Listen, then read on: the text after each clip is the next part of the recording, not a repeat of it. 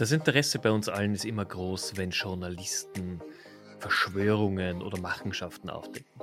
Das ist total spannend für uns zu sehen. Aber was steckt denn eigentlich dahinter? Wie ist die Arbeit eines Enthüllungsjournalisten? Was muss er tun? Wie muss er sich vorbereiten? Und welchen Impact hat denn das auf sein tatsächliches Leben? Darüber unterhalte ich mich heute mit dem Ben Weiser. Er ist Chefredakteur vom Magazin Zack Zack. Und wir plaudern genau darüber, wie kann Enthüllungsjournalismus heutzutage funktionieren. Viel Spaß mit dieser Folge. Willkommen im Amazing People Podcast. Hier triffst du auf Vorbilder, Vordenker und Macher im Gespräch mit Stefan Grad. Vom Nachtclub-Mitarbeiter zum Investigativjournalisten. Ich glaube, heute werden wir eine sehr spannende Breite an Themen besprechen. Ich freue mich wahnsinnig, heute den Ben Weiser hier bei mir begrüßen zu dürfen. Herr Weiser, herzlichen Dank, dass Sie sich die Zeit genommen haben, mit mir heute im Amazing People Podcast zu plaudern. Vielen Dank für die Einladung. Ich habe es äh, schon angekündigt in der Intro. Sie sind ja als Journalist tätig beim Medium Zack Zack. Äh, aktuell gerade in Österreich bekannt durch etliche äh, Veröffentlichungen auch, die sogar im ORF live gegangen sind. Und äh, als jemand, der jetzt nicht im journalistischen Bereich tätig ist, muss ich gleich mal zu Anfang natürlich die Frage stellen, wie wird man Investigativjournalist. Das ist ja doch nochmal eine andere Herangehensweise als der Journalist, der normale Tagesmeldungen schreibt. Äh, ja, das stimmt. Bei mir war es tatsächlich Glück. Ich war zur richtigen Zeit am richtigen Ort. Wir haben damals, äh, ich glaube, zu fünf Zack Zack gegründet ähm, und das hat sich einfach so ergeben in äh, der Hinsicht. Und Peter Pilz war ja sozusagen äh, oder ist der Gründervater und Herausgeber dieses Mediums. Und da war es klar, dass das auch einen investigativen Schwerpunkt haben wird, weil er galt ja sozusagen auch immer in seiner Parlamentszeit als Aufdecker. Und ähm, das hat natürlich von Anfang an äh, den Aufbau unseres Mediums geprägt. Also das mhm. war sozusagen die Geschichte von uns. Wie man es generell wird, da gibt es eigentlich kein Patentrezept, denn äh, Journalismus ist eigentlich ein typischer Quereinsteiger, Quereinsteigerberuf. Natürlich gibt es äh, Journalismusstudien an der FH und so weiter. Man kann Kommunikationswissenschaft und Publizistik an der äh, Universität studieren. Äh, aber im Grunde sollte man sich eigentlich für ein Thema begeistern und dann versuchen, äh, durch Volontariate, das ist der klassische Weg, oder Praktika, Lehrredaktionen, wie es auch immer heißt, versuchen, ein Bein in ein Medium zu bekommen und dann auch on the job viel zu lernen. Äh, denn wenn man einen Schwerpunkt hat, dann kennt man sich in dem Bereich aus. Wenn Sie jetzt zum Beispiel Wirtschaftsjournalist werden oder Wirtschaftsjournalistin, sollten Sie vielleicht einmal äh, Unternehmen von innen gesehen haben, wissen, wie äh, die Wirtschaft funktioniert. Ja. Äh, das ist sicherlich äh, mindestens genauso wichtig wie die Skills, die man aber im Beruf äh, sicherlich schnell erlernen kann. Natürlich, es ist wichtig, die Zusammenhänge zu kennen, auch vielleicht wahrscheinlich schon mal beim ersten Durchschauen von Fakten zu erkennen, ist es wirklich valide, was ich hier vor mir habe, oder ist es einfach wild zusammengesponnen? Wie ist die Vorgehensweise, wenn ihr auf einen spannenden Fall, irgendein ein Thema, das wirklich auch Leib, äh, Futter am Knochen hat, wo man sagt, ja, da möchte ich drauf eingehen. Wie funktioniert es bei euch? Äh, wie, wie beginnt eine Recherche, um herauszufinden, ob das tatsächlich ein spannendes Thema ist? Ja, das ist tatsächlich sozusagen äh, eine, ein großer Unterschied zum normalen journalistischen Arbeiten, wo es viel um News geht, wo es viel darum geht, auch einmal ein Interview zu machen und zu schauen, was passiert eigentlich gerade generell im Land. Mhm. Äh, aber Investigativjournalismus ist wirklich äh, sozusagen oder hat das Ziel, etwas Neues hervorzubringen, das man eigentlich ohne eigene Recherche nicht hervorbringen würde. Das ist der große Unterschied zum Newsjournalismus und ähm, meistens fängt das so an, da kommt eine Quelle, kommt äh, jemand her und sagt, ich habe äh, Informationen, die könnten interessant sein. Äh, das gelangt dann zu uns als Redaktion auf verschiedenen Wegen, zum Beispiel über die digitale Whistleblower-Box. Die haben wir eingerichtet. Da müsste man sich dann auch den Tor-Browser runterladen, äh, sodass man nicht nachvollziehen kann, woher die Information kommt.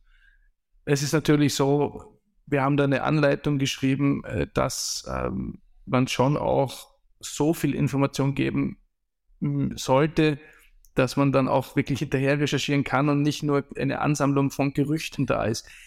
Das ist immer etwas schwierig, weil natürlich viele Leute, die auf einen zukommen und eine Geschichte zu erzählen haben, äh, vielleicht noch gar nicht so richtig Erfahrung gesammelt haben mit Medien und äh, gar nicht wissen können, was wir eigentlich von ihnen brauchen, welche relevanten Informationen äh, und wie kann man vielleicht diese Informationen auch verifizieren, weil man kann ja äh, im Grunde alles erzählen oder falsche Fährten legen und äh, Journalisten auch reinlegen. Also wir brauchen eine Möglichkeit, um diese Infos zu überprüfen. Und äh, wer möchte, kann natürlich auch Kontaktdaten hinterlegen. Das ist natürlich gerade bei äh, Whistleblowern im Unternehmensbereich, die auch äh, Non-Disclosure Agreements haben und so weiter, ähm, schwierig. Äh, deswegen gibt es auch die Möglichkeit, ähm, persönlich in Kontakt zu treten. Ich habe zum Beispiel auf meiner äh, oder in meiner Twitter-Bio äh, meine Adresse für Streamer äh, mhm. hinterlegt. Streamer ist eine verschlüsselte App, die kostet ein paar Euro im Monat. Und wenn man sich die runterlädt, dann kann der Empfänger der Nachricht nicht erkennen, von wem das ist, weil das ist eine automatisch zugewiesene Nummer. Und äh, so kann man zum Beispiel auch persönlich mit mir in Kontakt treten und sich dann Termine ausmachen, wo man auch äh, sozusagen sich in einem Café oder in einem Park oder sonst wo trifft äh, oder auch in der Redaktion. Das ist je nach, ähm, sagen wir mal, Lage dann zu entscheiden. Und das ist einmal der klassische Start einer Recherche. Wenn ich da kurz einhaken darf, jetzt ist natürlich diese Herangehensweise sehr gut aufgebaut, sehr gut standardisiert auch schon. Es sind gewisse Sicherheitsmaßnahmen ähm, eingebaut. Aber es wird auch euch treffen. Wir kennen das Thema der Fake News. Es wird ja genauso Leute geben, die versuchen, hier jemanden quasi anzuzünden, um mit falschen Fakten. Ähm, wie, das ist ja auch euer journalistisches Grundprinzip der, der Sorgfältigkeit, das man hier machen muss. Das heißt, ist es für euch schon leicht zu erkennen, ob das jetzt fake ist oder bedarf es einfach wirklich bei jeder Anfrage dieselbe Grundfähigkeit, um hier zu entscheiden, ja, das wollen wir weiterverfolgen oder nicht? Also ganz ausschließen kann man es nicht, wenn es ein gut gemachter Fake ist. Äh, wir haben das gesehen bei diesen äh, Ludwig-Videos äh, von diesen russischen Propaganda- äh, Netzwerken, äh, die sind teilweise äh, Deepfake-mäßig also so gut gemacht, dass man zumindest, wenn man schnell damit raus muss, leicht drauf reinfällt. Aber äh, es gibt natürlich Mechanismen, um Sachen zu überprüfen. Man muss mit den Quellen äh, reden. Man muss ihnen erstmal klar machen, natürlich, äh, dass sie auf jeden Fall anonymisiert sind, beziehungsweise, außer wenn sie es anders wollen, äh, den Quellenschutz genießen. Das ist auch vor Gericht und Polizei so. Ich muss meine Quellen nicht offenlegen. Das gilt das Redaktionsgeheimnis. Okay. Und ähm, das ist sozusagen äh, eine Möglichkeit, um einmal der Quelle Sicherheit zu geben. Mhm.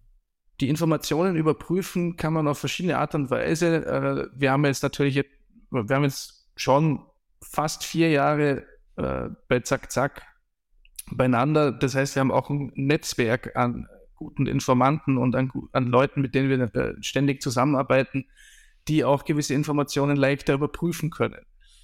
Das heißt, äh, man geht da in die, in die erste Phase der Testung und dann kommt es natürlich darauf an, welche Informationen das sind. Ist das nur Hörensagen? Ist das aus erster Hand? Ist äh, zum Beispiel zusätzlich zu dieser reinen Information auch auf ein Dokument oder irgendeine Datei dabei, die das unterstützt? Mhm. Gibt es zweite und dritte Quellen, die das Gleiche sagen oder die die Geschichte ganz anders erzählen? Äh, das sind zum Beispiel so Methoden, das zu überprüfen, aber manchmal ist es auch ganz einfach, Fakes festzustellen. Wir hatten zum Beispiel äh, im Zuge dieser Wirecard-Recherchen ähm, äh, ein lustiges Konvolut, das uns zugesandt wurde. Und da war zum Beispiel auf ähm, mehreren Seiten äh, eine Story, wonach Masalek sich äh, ja in einem gewissen Land aufhalten sollte. Und die Person, die das geschrieben hat, hat behauptet eben das genau zu wissen und hat dann auch äh, Fotos beigelegt, wo ein Mann, der nur bedingt Ähnlichkeiten hat mit Masalek, äh, mit einem Riesenfrettchen in der Hand gestanden ist und das sollte er angeblich sein. Äh, warum er anders aussieht, äh, zumindest war das die Begründung der, der Quelle, liegt daran, dass er sich einer Gesichtsoperation unterzogen haben soll.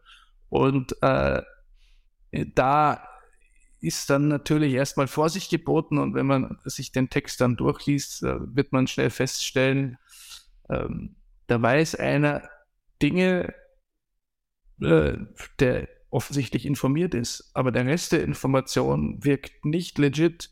Mhm. Und das heißt, es ist entweder eine falsche Fährte oder es ist jemand, der ähm, sich was zusammenreimt oder es könnte auch jemand sein, der vielleicht Dinge auch falsch oder anders interpretiert als man selbst.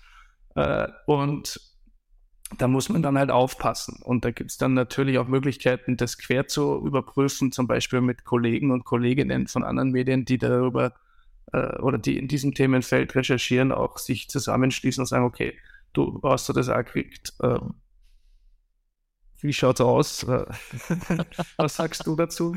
Also solche ähm, äh, Methoden führen meistens relativ schnell dazu, dass man sagt, okay, das lässt man liegen. Okay.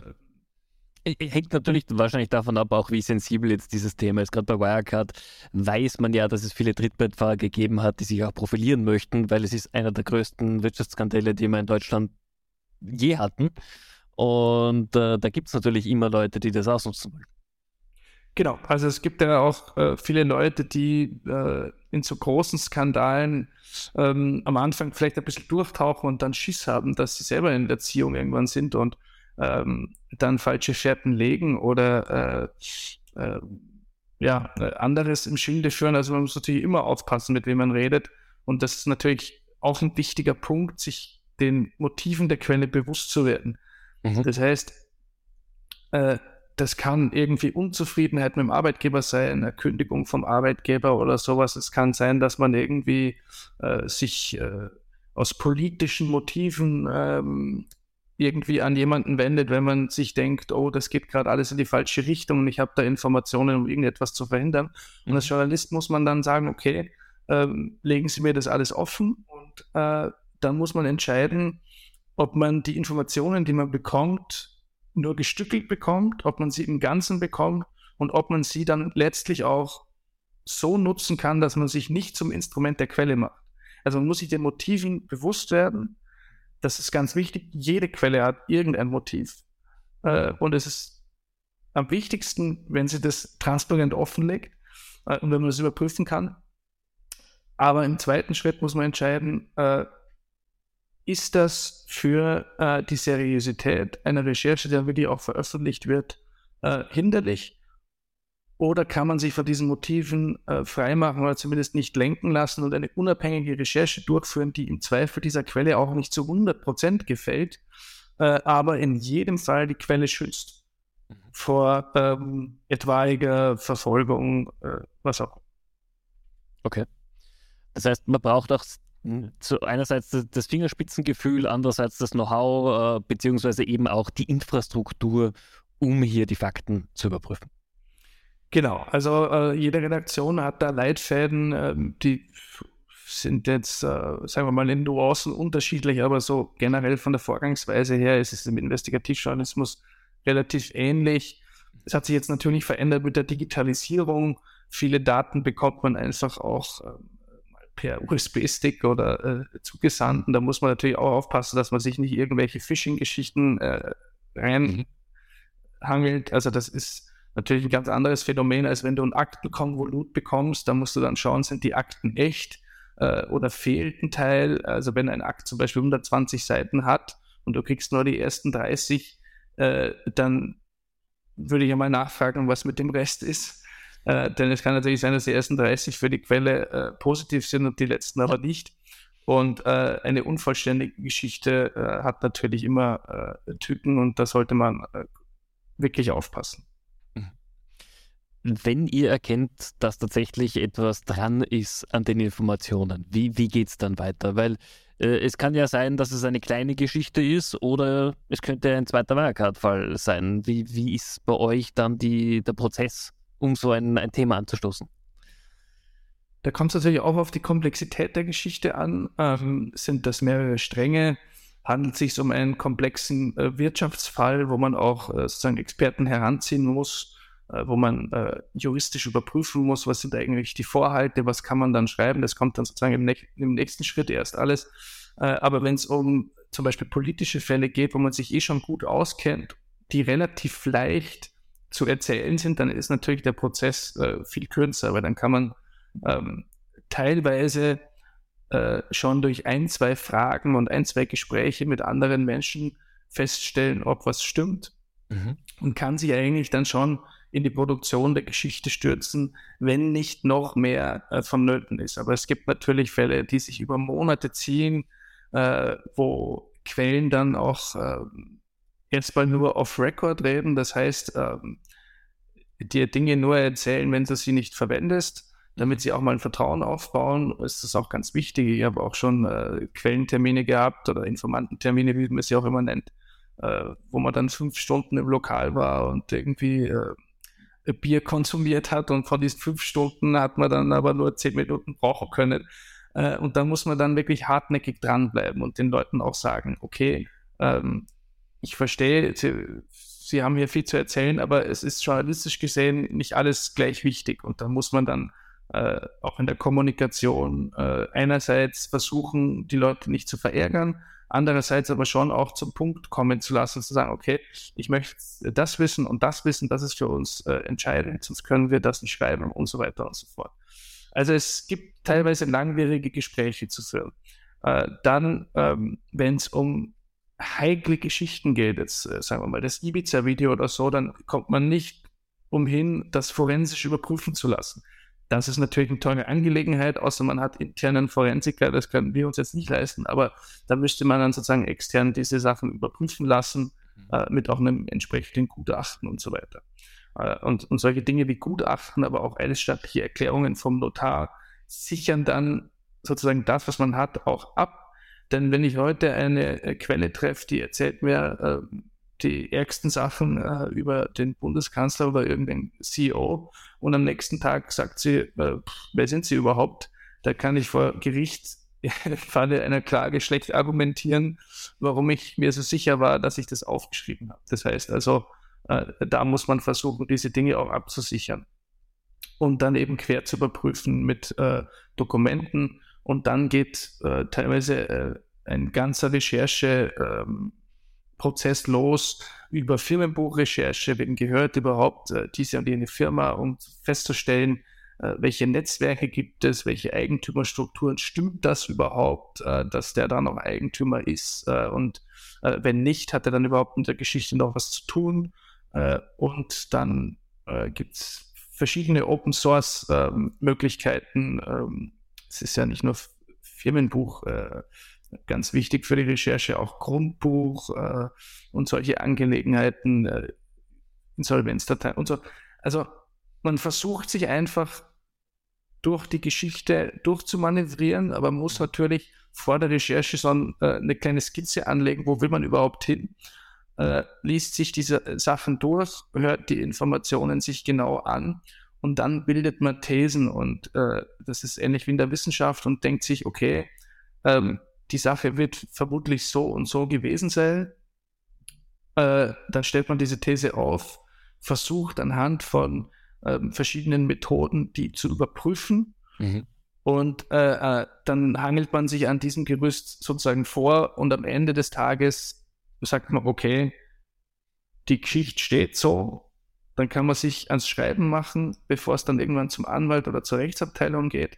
Oder die Geschichte steht noch nicht, dann brauche ich neue Informationen, ich muss nochmal mit der Quelle sprechen, muss nochmal neuen sprechen, oder die Geschichte stellt sich komplett anders heraus. Man muss sie anders erzählen. Oder man muss sie auch, und das äh, ist im Zweifel ähm, schon auch öfter mal der Fall, kübeln, äh, auch wenn man mal ein paar Wochen oder Monate lang recherchiert hat. Das ist einfach so, das ist dann seriöser Journalismus. Wie gesagt, ähnlich wie in der Wissenschaft wenn sich die These einfach als nicht richtig herausstellt, ist das auch ein Ergebnis, aber es ist natürlich keins, wo man äh, dann veröffentlicht, so nach dem Motto, ich hätte eigentlich eine Geschichte gehabt, aber das ist keine.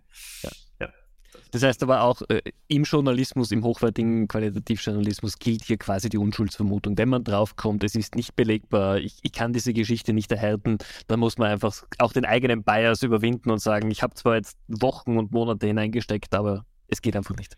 Genau, also das ist natürlich der schwierigste Part von allen, aber ist auch der wichtigste, weil äh, gerade wenn ich äh, Investigativjournalismus betreibe und Sachen enthülle, die äh, die Mächtigen zu Fall bringen könnten oder wirklich schwierige Probleme äh, oder schwere Probleme bereiten könnten, dann muss ich erst recht sauber vorgehen und alle in alle möglich, äh, möglichen Richtungen schauen und sagen, okay, ist es vielleicht nicht doch anders, äh, weil genau dieser Rechercheweg, den man ja dann auch äh, nicht ganz, aber äh, doch in den wesentlichen Details in der Geschichte dann skizziert, ist auch vor Gericht, falls es eine Klage gibt gegen den Artikel, äh, ganz entscheidend dafür, dass man äh, zum Beispiel äh, äh, durchkommt oder da, dass das Gericht sagt, ja, die journalistische Sorgfalt ist eingehalten worden, auch wenn sich vielleicht am Ende des Tages ähm, was anderes herausgestellt hat, hat, dann muss ich zu dem Zeitpunkt der Veröffentlichung äh, anhand meiner Recherche davon ausgegangen sein, dass es so stimmt, wie ich es aufgeschrieben habe.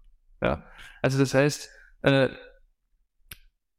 ich kann mir sogar leisten, was Falsches zu schreiben, wenn ich zu dem Zeitpunkt unbedingt aufgrund der Aktenlage und der Recherche davon ausgehen musste, äh, dass es stimmt und das Gericht mir journalistische Sorgfalt attestiert.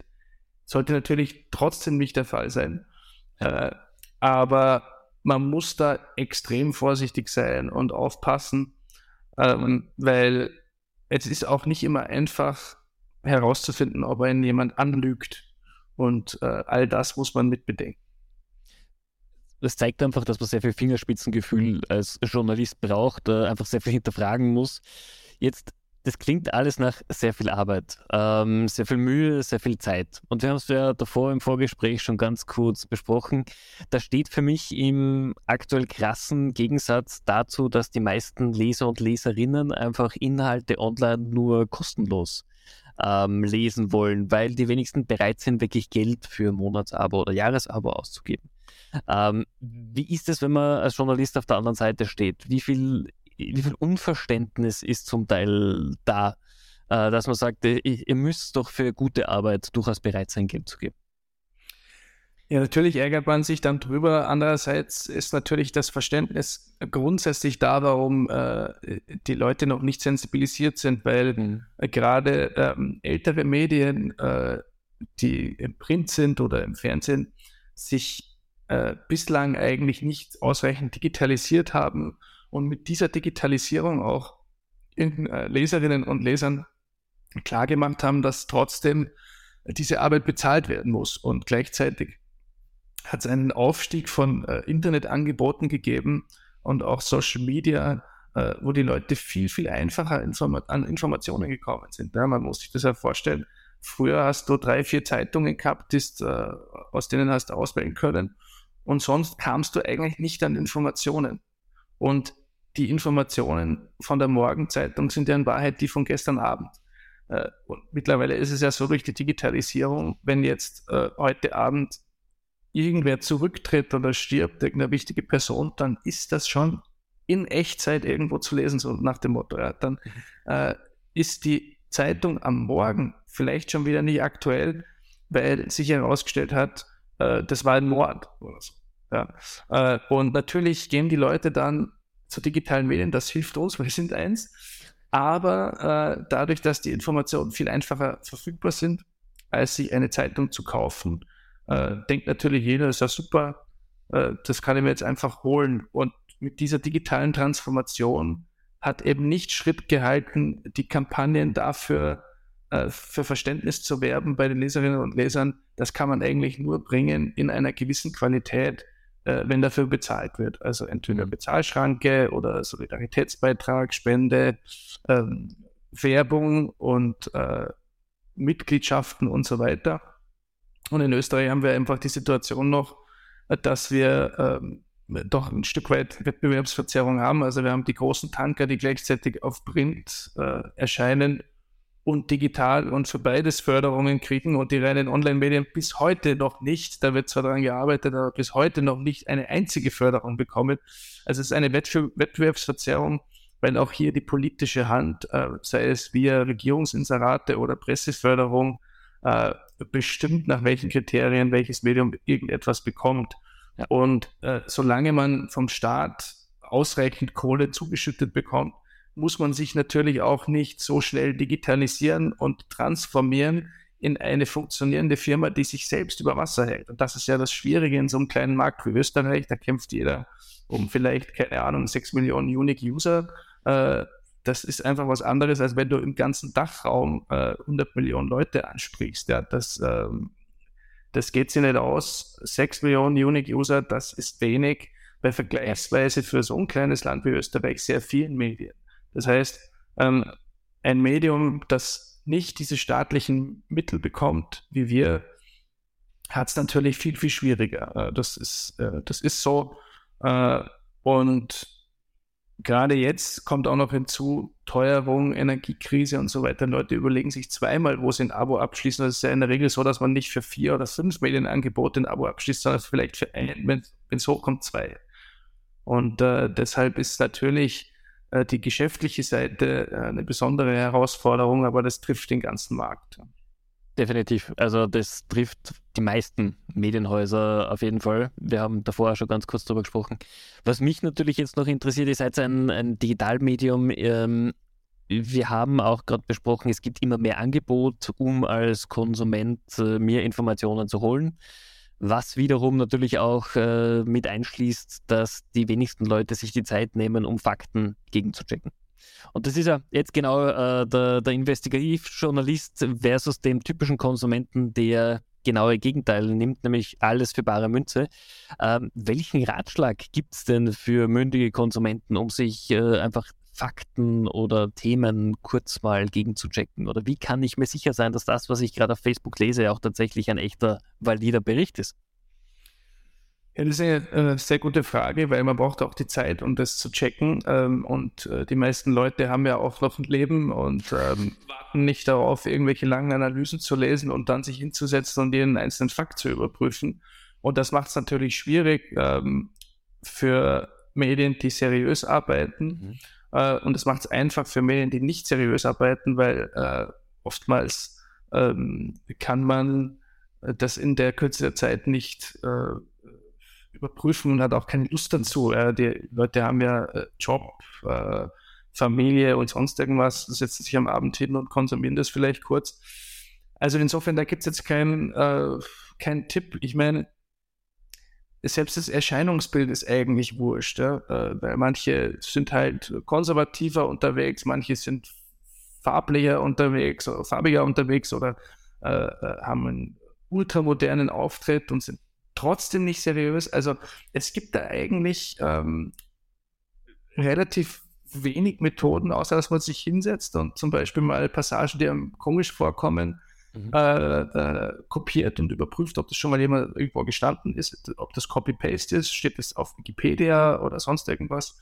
Äh, und wenn sich dann herausstellt, äh, welche gewissen Medien, da gibt es ja auf Twitter-Accounts, die schauen sich gewisse Medien an und äh, stellen dann immer wieder fest, dass da Fake News publiziert werden oder einfach nur Copy-Paste-Artikel aus Wikipedia stehen und zwar systematisch, äh, damit man auf die Anzahl von äh, Klicks kommt, bei denen es dann mhm. Förderungen gibt. Ja? Also sie können ja einfach Copy-Paste machen und dann sagen, schaut her, wir haben da so und so viele Klicks generiert äh, und das ist die Voraussetzung dafür, dass ich jetzt Online-Förderung bekomme, zumindest nach dem jetzigen Vorschlag äh, der Medienpolitikerinnen äh, der Bundesregierung. Also es ist alles völlig verrückt und da gibt es offenbar Leute, die sich hinsetzen und sagen, wir schauen uns mal die Artikel an und äh, stellen dann fest, es gibt ein gewisses Medium, das gerne mal aus Wikipedia ganze Blöcke in einen Artikel reinkopiert und dann unten noch äh, zwei, drei Sätze dazu schreibt die sich dann oft als äh, falsch herausstellen. Ja? Ähm, aber das zu tun ist ja eine Menge Arbeit und dann handelt man sich vielleicht auch irgendwie einen rechtlichen Streit mit diesem Medium an ja. äh, oder äh, handelt man sich ein. Und ähm, ja, deswegen ist es ziemlich schwierig. Man braucht natürlich auch eine gewisse äh, Fortbildung vielleicht in, in, in Themen, äh, wenn ich mir jetzt einen Technikartikel durchlese, das kann ich schwer beurteilen, ob das stimmt. Ja. Und das war natürlich gerade in der Corona-Krise äh, ziemlich schwierig, weil äh, wenn es um die Impfstoffe geht, kann ich nicht sagen, äh, als, als Nicht-Naturwissenschaftler und selbst dann vielleicht nicht, hm. äh, ob das jetzt äh, legit ist, wenn da steht, der Impfstoff ist gefährlich oder nicht. Ich kann einfach solche Sachen in die Welt setzen, weil die meisten Leute nicht fähig sind, das zu überprüfen. Und das ist natürlich äh, unglaublich gefährlich. Äh, und je größer das Angebot ist, desto äh, deutlicher wird, wie hoch der Bedarf ist eigentlich an, äh, an Informationsüberprüfung. Eigentlich ist es ja gut für die Demokratie, wenn es viel Medienangebot gibt, aber es ist halt auch ein zweischneidiges Schwert. Ah, absolut. Und ich glaube, es wird auch immer schwieriger. Wir haben davor schon über Deepfakes, äh, AI-Fakes und etc. gesprochen. Es wird immer schwieriger werden, einfach der Sache auf den Grund zu gehen. Und äh, Faktenchecken wird einfach immer mehr ein sehr verantwortungsvoller Beruf werden. Und deswegen ist, ist auch der Journalismus ja in meiner Sicht gefordert, hier mehr auf Qualität zu setzen. Ähm, wenn man jetzt Österreich vergleicht, auch gegenüber Deutschland, vielleicht gegenüber der Schweiz oder anderen europäischen Ländern, Gibt es bei, bei Investigativjournalisten unterschiedliche Herangehensweisen? Tauscht man sich auch europaweit jetzt vielleicht aus, wie man bestimmte Vorgänge macht oder wie kann man sich das vorstellen? Also der Trend geht allgemein schon zu internationaler Kooperation. Wir haben zum Beispiel oft auch was äh, mit der Welt äh, oder mit dem Handelsblatt äh, in verschiedenen äh, Bereichen geschrieben. Also bei Wirecard, das ist ja eine Affäre, die sich äh, abspielt in Deutschland und in Österreich. Äh, da hat sich natürlich angeboten, weil oft einmal hat man äh, Unterlagen, äh, die die Deutschen die haben, die haben dann wieder Unterlagen, die man selbst nicht hat, weil die Zugang zum Urausschuss in Berlin haben, wir in Wien. Und äh, so kommt man dann sozusagen äh, zum Austausch und zur Kooperation. Also das ist allgemein ein Trend, gerade im Investigativjournalismus. Dann gibt es natürlich auch Firmen, die sich darauf spezialisieren, großen Medien, die sich keine eigene Investigativabteilung äh, leisten wollen, zuzuarbeiten. Mhm. Äh, da gibt es zum Beispiel die Paper Trail Media von den Obermeiers, die ja vorher bei der Süddeutschen Zeitung waren, verantwortlich für die äh, Ibiza-Affäre. also die haben die Ibiza-Affäre ja äh, veröffentlicht in der SZ mit äh, anderen Kollegen, äh, Oliver Scooter und so weiter, die ähm, dafür ja auch ausgezeichnet wurden mehrfach und die haben sich einfach gedacht, also Frederik Obermeier und Bastian Obermeier, die ja als Koryphäen gelten äh, in diesem Bereich, wir machen uns da in gewisser Weise selbstständig. Und äh, da gibt es also jetzt sozusagen eine investigativ-journalistische Firma, die recherchiert und hat, äh, ich weiß jetzt nicht genau, auf, auf Basis von irgendwelchen äh, vertraglichen Vereinbarungen äh, Geschichten äh, produziert in der Vergangenheit und äh, jetzt, weiß gar nicht, wie, wie viele das jetzt sind, weil so lange gibt es noch gar nicht und kriegt dafür wahrscheinlich Geld von großen Medienhäusern, die dann für die publizieren an ein mhm. größeres Publikum. Also da ist der Trend schon zu erkennen, das wird äh, fokussiert und konzentriert auf kleinere Gruppen ähm, und äh, es ist sehr international ausgelegt. Jetzt gibt es natürlich die spezifisch österreichische Krisen und Skandale, äh, und da wird dann oft einmal äh, anders gearbeitet, lassen Sie mich äh, das so formulieren. ähm, äh, weil Wien ist ja sehr klein, gerade ist das ja. pol politische Wien und das mediale Wien. Und da muss man erstens aufpassen, mit wem man was bespricht, weil es gibt einfach alte äh, Connections, äh, die man vielleicht nicht kennt. Äh, und da kriegt dann schnell eine Information Beine. Deswegen war es ja bei der Ibiza-Affäre auch so, dass ähm, Quelle gesagt hat, na, also eigentlich möchte ich das nicht mit österreichischen Medien abhandeln, weil halt eben hier die Wege kurz sind, ähm, weil die Politik die äh, Wirtschaft auch viel mehr bestimmt, also beispielsweise in Deutschland. Das ist relativ interessant. Also die Kammern sind sehr mächtig, die beiden großen Parteien, das hat natürlich auch geschichtliche Hintergründe haben sich das Land viel, viel mehr aufgeteilt als jetzt in Deutschland zum Beispiel. Mhm. Also geht ja bis zum kleinsten Gartenzüchterverein, ist entweder schwarz oder rot. Äh, und so funktioniert dann natürlich auch oft äh, die Arbeit in so einem Bereich. Man mhm. muss immer aufpassen, ist der jetzt rot oder schwarz oder blau oder was auch immer. Äh, und deswegen ist Kooperation in Österreich oftmals etwas schwieriger. Und dann kommt noch hinzu, dass die Gesetzeslage immer ein bisschen anders ist. Also in, in dem einen Land darf man zum Beispiel äh, äh, Ermittlungsakten veröffentlichen, also faksimilieren im Sinne von, äh, ich mache da äh, einen geschwärzten Screenshot und äh, lösche die Metadaten oder sowas und, und veröffentliche das. Äh, in Deutschland ist das in der Form nicht möglich, das muss man dann paraphrasieren. Also da gibt es dann unterschiedliche äh, gesetzliche Lagen, auf die man sich dann einlassen muss. Und je mehr Länder an so einer Recherche beteiligt sind, desto aufwendiger ist es natürlich. Aber der Trend geht dahin, dass man kooperiert, ähm, weil die großen Wirtschaftsfälle, äh, aber auch die großen Politikfälle sind einfach in der globalisierten Welt äh, nicht mehr nur auf ein Land eingrenzbar. Und ähm, wenn ich mich in Tschechien nicht auskenne, die Sprache nicht kann, dann brauche ich irgendwo einen Kontakt. Der, mhm. Das ist mega interessant und äh, zeigt einfach auch, wie komplex dieses Thema im Hintergrund ist, was man als Leser überhaupt nicht so im, im Alltag mitbekommt. Was für mich dann natürlich immer die große Frage ist, wenn man jetzt als äh, Journalist arbeitet, wie bleibt man denn selber up-to-date mit Geschehnissen, mit Entwicklungen, die für einen relevant sind, auch mit Technologie, was für Möglichkeiten habe ich in der Recherche? Was sind so, so Themenbereiche, wie Weiterbildung bei Ihnen funktioniert? Ja, das ist ein sehr, sehr wichtiges Feld. Ähm, man muss natürlich auch schauen, äh, wie kann man sich das leisten, äh, wie ist der Arbeitgeber da aufgestellt, kann man sich selber vielleicht äh, auf eigene Kasse weiterbilden oder sagen, pass auf, ich würde da gerne einen Kurs machen, kannst du das zahlen oder so.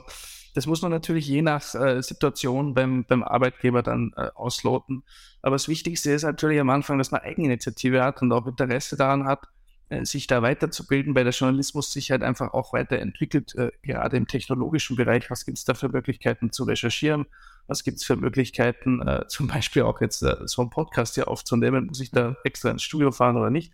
Äh, und ähm, also diese ganzen Dinge, da muss man schon auch äh, einen gewissen Biss entwickeln, ähm, weil sonst wird es nicht funktionieren. und man muss natürlich auch viel mit Leuten reden in der Szene, in der man gerade unterwegs ist, als Society-Journalist oder Journalistin, äh, darf dich jetzt nicht stören, wenn du mal auf irgendeinen Ball gehst oder so. Ja? Also, wenn dich stört, ist vielleicht der falsche Job. Äh, und äh, als Wirtschaftsjournalist äh, sollst vielleicht jetzt nicht die größte Abneigung gegen Zahlen haben.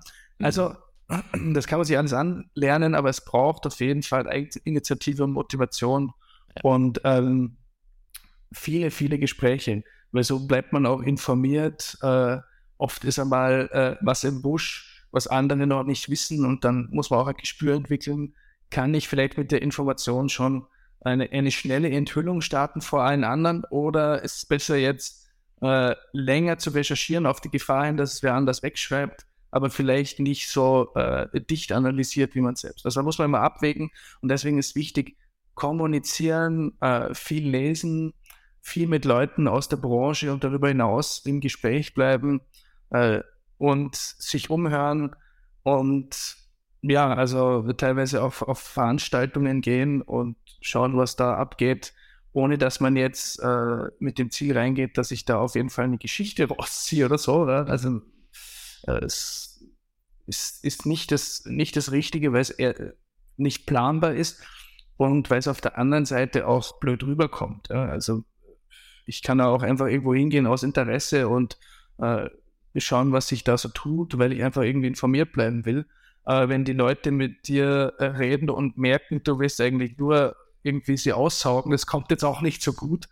Äh, so einen Ruf haben ja Journalistinnen und Journalisten oft, wenn man Filme anschaut und so, dass sie äh, äh, einen ausnutzen und das ist natürlich äh, pures Gift. Also so sollte man nicht auftreten. Deswegen informiert bleiben und schauen, äh, dass man auf dem aktuellsten Stand ist, ohne jetzt irgendwie verzweifelt einer Geschichte nachzujagen. Weil wenn man sozusagen auch äh, sich ein Netzwerk aufbaut, dann kommen die Sachen auch, wenn man geduldig ist, zu einem selbst. Ich glaube auch, dass das Wichtigste ist, sich einen Namen zu machen, dass man eben ein seriöser Partner ist, wenn es tatsächlich um solche Stories geht, die einfach sensibel sind. Weil wenn man versucht, hier eben auf Zwang, wie Sie ja gesagt haben, Geschichten äh, sich aus der Nase zu ziehen, dann ist man halt sehr bald weg und hat den Ruf vielleicht ruiniert. Und das ist, glaube ich, dann das Ende eines Qualitätsjournalisten. Genau, also und äh, das wissen natürlich diejenigen, äh, über die man berichtet. Äh, Gerade wenn sie viel Geld haben und viel zu verlieren haben, dann werden sie äh, im Laufe der Recherche irgendwann konfrontiert werden müssen und ähm, werden versuchen, die Geschichte abzustechen, herunterzuspielen, äh, Journalisten zu bedrohen, äh, anzugreifen. Und wenn die Geschichte dann draußen ist, das ganze Medium oder einzelne Personen zu diskreditieren, ist alles schon vorgekommen. Gerade in der Zeit von Sebastian Kurz haben ja Medien nicht so einen guten Stand gehabt, sondern weil sie von oben von der Kanzel quasi attackiert wurden, wie die Justiz auch. äh, da hatten sie eigentlich einen schweren Stand, wenn sie nicht äh, regierungsfreundlich oder zahm berichtet haben. Und da mhm. haben wir uns schon auch äh, sozusagen schweren Attacken ausgesetzt äh, gesehen, aber da muss man dann halt ruhig bleiben. Das gelingt manchmal besser, manchmal schlechter. Und da sind auch Lessons learned dabei, äh, wo ich sage, das würde ich heute, das ist nicht vielleicht persönlich, aber das, das müsste man vielleicht anders machen, weil die natürlich warten darauf, dass man Fehler macht. Und wenn man eine heiße Kiste angreift, äh, muss man sich Hand, Handschuhe anziehen und nicht ein äh, auf Macker machen und dann sich mit diesen Leuten auf der persönlichen Ebene anlegen, weil das ist natürlich das Schlimmste, was man machen kann. Die versuchen ja. natürlich dann über Kommunikatoren oder über ihre Freunde Druck zu machen. Da kriegst du komische Anrufe. Äh, das reicht von äh, irgendwie Jammern über äh, zweifelhafte Angebote bis hin zu Drohung. Äh, und wenn das nicht funktioniert, dann wird halt vielleicht auch einmal zu anderen Mitteln gegriffen. Äh, und äh, ja, zum Beispiel hatten wir eine Reihe von äh, Klagen, die sicherlich äh, auch zum Einschüchtern da war, äh, laut Experten, und die äh, uns im Falle eines Erfolgs der Klägerseite sicherlich finanziell auch ruiniert hatten, hätten. Und ähm, diese Drohkulisse ist etwas, mit der man auch mental umgehen muss, äh, weil sonst ist man für den Job nicht gemacht. Und das hat jetzt auch nichts spezifisch mit Zack-Zack zu tun. Wir stehen vielleicht äh, etwas mehr in der Auslage in Österreich als, als viele andere Medien. Aber insgesamt investigativ arbeitende Journalisten und Journalistinnen müssen gewisse Vorkehrungen treffen, müssen eine gewisse mentale Stabilität mit sich bringen, weil sonst können sie in dem Bereich nicht arbeiten. Ja, und äh, ich muss auf Datensicherheit achten, ich muss auf Quellensicherheit achten. Äh, und ähm, es gibt sicherlich auch äh, Geschichten oder potenzielle Geschichten, wo man irgendwann abwägen muss, ist der Kosten-Nutzen-Faktor der Veröffentlichung äh, nicht komplett negativ. Das heißt, okay. es gibt Geschichten, die sind brandgefährlich, auch für Leib und Leben vielleicht. Und da ist dann die Entscheidung äh, auch einmal, dass man es nicht bringt. Wie gehen Sie selber mit sowas um? Vor allem, wie, wie war es das erste Mal, als man dann vielleicht entweder das Medium oder sogar persönlich so attackiert wird, eben egal ob durch Telefonanrufe, Drohungen? Ist das was, worauf man vorbereitet ist? Oder egal wie sehr man denkt, okay, damit kann ich umgehen, wenn es dann das erste Mal passiert, ist es trotzdem schlaflose Nacht? Genau, also wenn es erste Mal passiert, äh, äh, ist das sicherlich was anderes, als wenn man irgendwann einmal so abgebrühter ist. Aber daraus lernt man auch, wenn man sich dann äh, absprechen muss und, und schauen muss, dass man da jetzt nicht äh, hitzköpfig reagiert drauf. Äh, und, dann muss man halt intern absprechen, ob man das kommuniziert. Das ist auch eine Möglichkeit, äh, weil oftmals ist ja so, die Personen, über die man recherchiert, möchten ja eigentlich nicht, dass etwas veröffentlicht wird. Wenn man dann Drohungen im Zuge dieser Recherche veröffentlicht, ist das auch nicht gut und das ist aber halt auch ein Zeichen, dass man es vielleicht lassen sollte, mhm. äh, weil man dann auch äh, gewisse Möglichkeiten hat und äh, die Macht, etwas äh, einem breiteren Publikum äh, zu erzählen. Ähm, aber ja, äh, man kann es auch lassen und wenn es jetzt schlimmere Sachen sind, dann muss man natürlich auch zur Polizei gehen oder sonst irgendwas. Also das ist alles schon in der Geschichte des Investigativjournalismus vorgekommen. Stichwort Wirecard-Affäre, da war äh, eine Truppe von 18 Detektiven, teilweise hinter einem Journalisten her. Die haben äh, den Shortseller und, äh, und andere Leute, die äh, kritisch gegenüber dieses Konzern, die gegenüber diesem Konzern waren, äh, zum Beispiel äh, am Spielplatz aufgelauert, wo sie die Kinder abgeholt haben und ihnen ein paar Nachrichten ausgerichtet. Also, oder GPS-Tracker und alles Mögliche es kommt immer darauf an, mit wem man sich anlegt. Und das muss man halt vorher wissen. Ja. Und ähm, dann gewisse Vorkehrungen treffen. Man hat ja auch im Laufe de, der investigativen Arbeit ein gewisses Netzwerk, äh, wo man vorher schon Leute informieren kann und schauen kann, wie man äh, ja, äh, sich bestmöglich absichert. Es klingt aber auf jeden Fall trotzdem so, man muss schon eine gefestigte Persönlichkeit sein, sonst ist es kein Job, den man auf Dauer äh, ausführen kann. Genau, also ich meine, generell in der Medienbranche ist es so, äh, das hat man jetzt natürlich im Brennglas gesehen durch diese ganze Korruptionsaffäre, aber auch vielleicht durch die Fellner-Affäre. Äh, da gibt es viele schmutzige Sachen, die laufen, äh, jetzt nicht nur in Österreich, sondern generell. Es ist einfach ein, ein, äh, eine Branche, wo, sagen wir mal so, äh, auch viele Leute sind, die vielleicht etwas schwierig sind im Umgang, ja, die äh, für, äh, sehr überzeugt von sich sind, äh, also viel Egomanie ähm, äh, spielt da eine Rolle. Es gibt dann Intrigen, weil es oftmals nicht äh, so leicht ist, voranzukommen mhm. und äh, einen unglaublich harten Veröffentlichungsdruck und äh, auch internen Wettbewerb und so weiter. In Medienhäusern muss man sich gar keine Illusionen machen. Äh, und da braucht man, das ist ja soll es kein Aufruf sein, da mitzumachen, aber man braucht sozusagen, auch wenn man diese äh, Branche verbessern will, ein ganz, ganz dickes Fell und äh, muss einfach äh, mental gefestigt sein, weil sonst kann man sich äh, diesen Feuer irgendwie nicht stellen.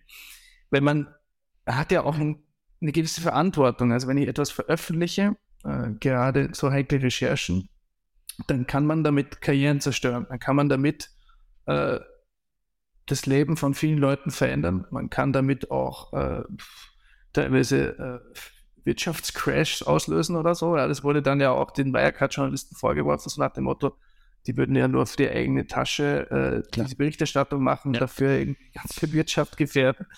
Äh, und deswegen ist es einfach wichtig, äh, mit dem Druck umgehen zu können und sauber zu arbeiten, auch, auch unter Stress und äh, ähm, das, meine, ist in vielen Branchen so, aber in der Medienbranche sieht man es halt mehr.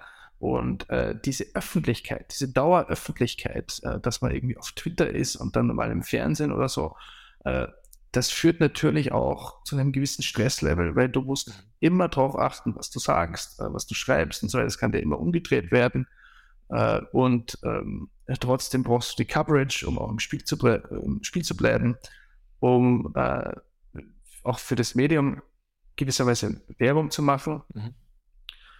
Und du kannst dich nicht zurücklehnen. Also, äh, du weißt, letztes Jahr mal eine gute Geschichte gehabt hast, kennt dich dieses Jahr keiner mehr. Und das ist, äh, ja, das hat. Äh, das ist so diese Balance auf dem Drahtseilakt. Wie oft bin ich selber in den Medien vertreten, ja quasi, um meinen Namen, mein Gesicht zu machen? Äh, und wie viel Zeit kann ich investieren in eben Arbeit, Recherche, auch wieder sich selbst davon zu erholen. Ich glaube, das ist sicherlich ein schwieriger Punkt.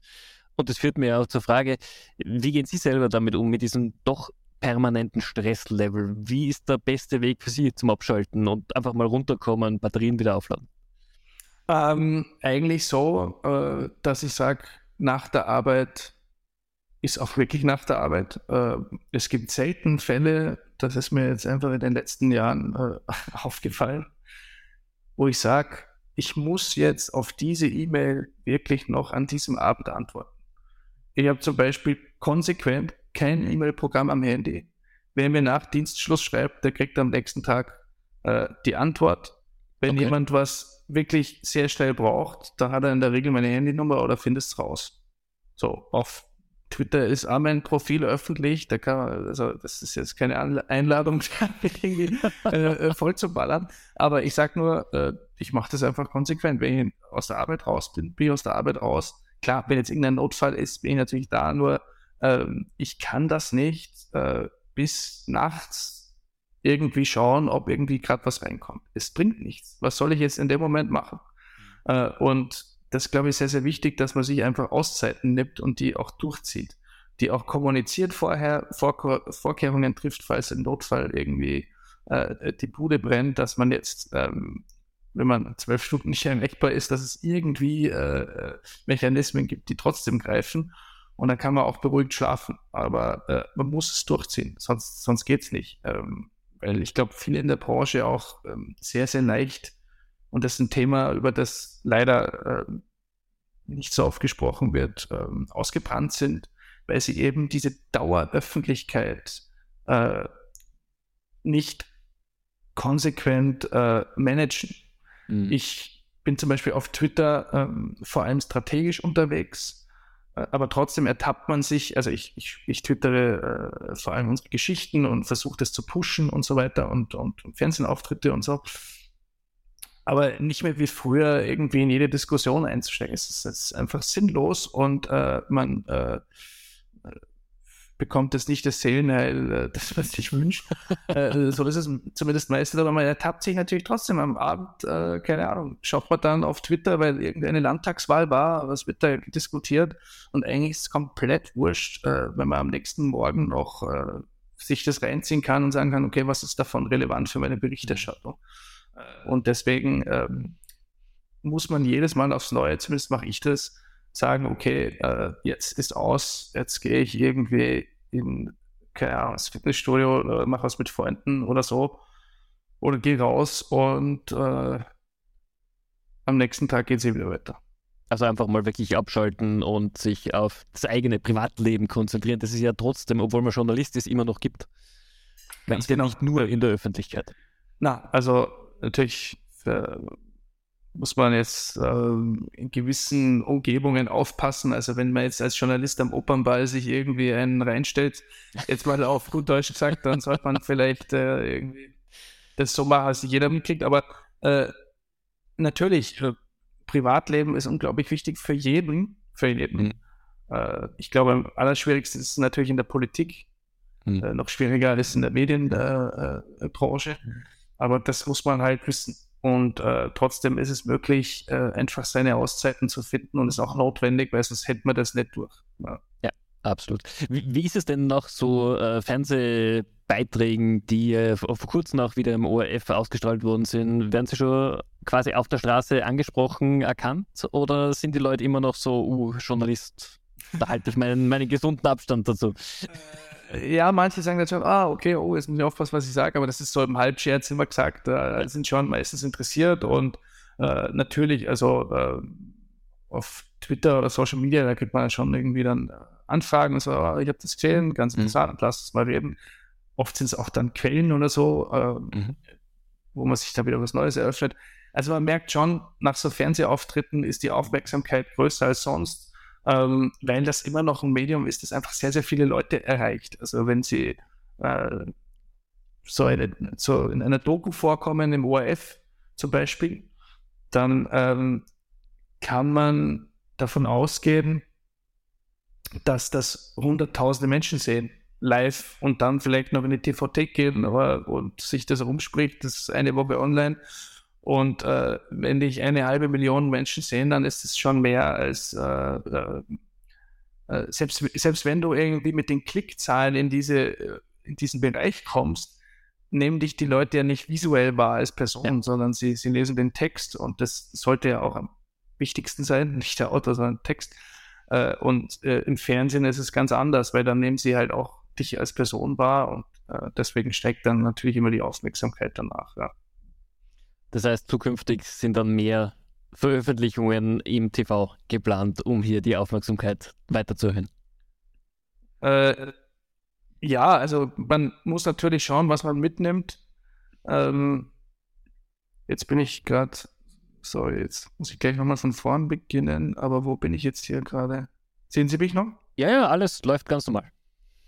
Ach, das war auf Chrome. Kleinen Moment, das können wir dann rausschneiden. Ah, jetzt. Äh, ja, natürlich. Also, ich sag mal so, man muss jetzt nicht alles mitnehmen. Ja, es gibt ja auch äh, Fernsehsender oder solche, die sich so bezeichnen, wo man jetzt sagt, äh, das ist jetzt äh, vielleicht nicht so meins. Ich meine, äh, bin auch schon mal in Servus TV gewesen, jetzt jüngst erst meine Kollegin, die Anja Welzer. Ähm, da gibt es jetzt immer wieder Kritik. Die Leute sagen, ah, das ist mir zu rechts oder zu populistisch, aber da denke ich mir halt, naja, aber äh, wer geht dann sonst hin? Also man muss da schon auch den Leuten, die dort eingeladen werden, Paroli bieten und das ist einfach eine große Reichweite. Servus TV hat den besten Österreichs äh, wirklich unglaubliche Einschaltquoten. Die haben jetzt auch nach Deutschland expandiert. Also mhm. äh, das ist äh, schon eine Macht, die man da hat, wenn man da sitzt und gewisse Botschaften äh, rüberbringt. Äh, und zwar natürlich immer mehr, als wenn man es einfach nicht macht und aus idealistischen oder aus was ich ideologischen Gründen sagt, na, da gehe ich jetzt nicht rein. Äh, bei anderen Sendern würde ich tatsächlich nicht reingehen, aber da werde ich jetzt nicht den Namen nennen.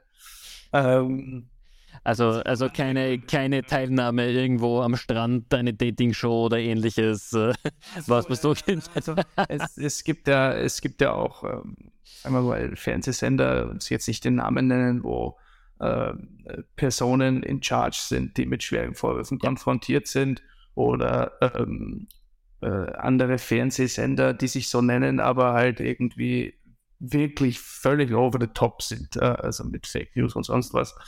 Ja. Äh, also da kann man dann schon für sich selber eine Grenze ziehen. Aber äh, wie gesagt, eigentlich ist es super, ähm, weil das immer die Aufmerksamkeit steigert und wenn man natürlich auch in Übung bleibt. Äh, ähm, es ist nicht leicht vor der Kamera, auch mit den Leuten ähm, äh, oder auch für die Leute, die schon viel mehr Erfahrung haben, ist es nicht leicht. Die sind immer wieder aufs Neue nervös äh, auch wenn sie sehr selbstsicher rüberkommen. Also man muss sich da schon sehr vorbereiten und das ist einfach eine sehr gute Übung. Und natürlich äh, eine Aufmerksamkeitsstrategie für das eigene Medium. Finde ich, find ich super spannend. Wir sind damit am Ende der Folge schon angekommen. Ähm, auch für Sie noch die letzte Frage, die ich gerne meinen Podcast-Gästen stelle. Das Jahr 22 war ein Jahr, das keiner so erwartet hätte, das sehr turbulent war, sehr schwierig, egal in welchem Lebensbereich. Was steht für Sie ganz persönlich so auf der Bucketlist für 23? Wenn wir am 31.12. nochmal plaudern, was sollte, was würden Sie gerne erreichen, um zu sagen, es war ein gutes Jahr? Ich würde gerne erreichen, dass wir hier äh, ein stabiles Medienunternehmen haben, das sehr guten Journalismus macht äh, und das den Leuten auch was wert ist ähm, dass an diesem, äh, dass in diesem Medien, Medienmarkt äh, gut überleben kann, äh, sich messen kann mit den Großen und auch keine Scheuklappen hat und äh, sicherlich auch keine Angst hat, sich mit mächtigen Leuten anzulegen. Das ist aber eh schon etwas, was wir immer gemacht haben. Man muss halt dranbleiben. Ja? Man kann sich von der Vergangenheit nichts kaufen. Und wir müssen mit den Herausforderungen, die es halt einfach gibt, ähm, Teuerung, Krise und so weiter, äh, einfach, man muss sich diesen Herausforderungen stellen. Und deswegen am Ende des Jahres würde ich sagen, gerne, Zack Zack ist ein Medium, das äh, Österreich braucht und wo die Leute auch sagen, äh, das unterstütze ich, damit es auch weiterhin gibt das ist ein guter Wunsch, den kann ich voll und ganz unterstützen. Also herzlichen Dank für Ihre Zeit. War super spannend, ein bisschen so die Hintergründe zu hören, wie Journalismus denn, hochwertiger Journalismus denn funktioniert. Und ich bin sicher, das war auch für die Zuhörer hier einige spannende News mit dabei. Vielen Dank.